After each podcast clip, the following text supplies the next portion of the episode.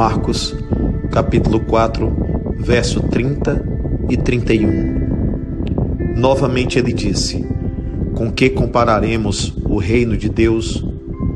Que parábola usaremos para descrevê-lo? É como um grão de mostarda, que quando plantada é a menor semente de todas.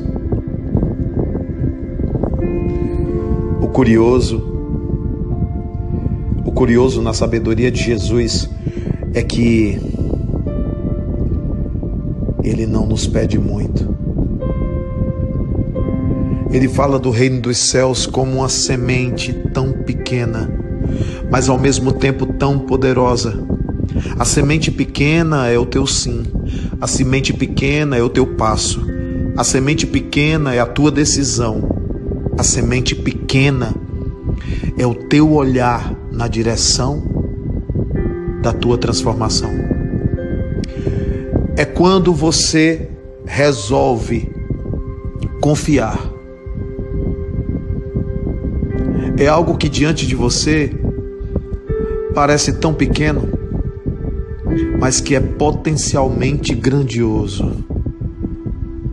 Jesus Jesus pede apenas que nós tenhamos coragem de plantar a semente e confiar. Essa semente do grão de mostarda é o Evangelho. Essa semente do grão de mostarda é essa confiança, é essa fé.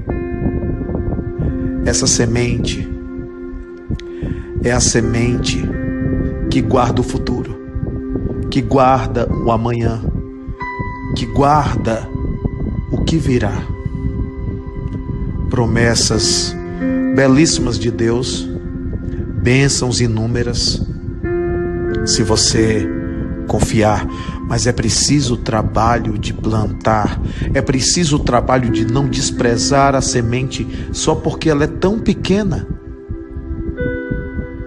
É como se ele dissesse: Olha, o Evangelho é simples, é isso que eu tenho para te oferecer. Mas por que, que você busca tanto as coisas complexas? Por que somente as coisas que parecem grandiosas para você é que tem o seu olhar?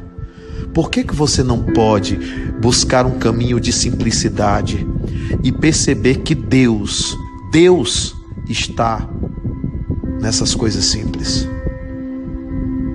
Plante, meu irmão, plante, minha irmã, plante essa semente. Deixe que ela germine.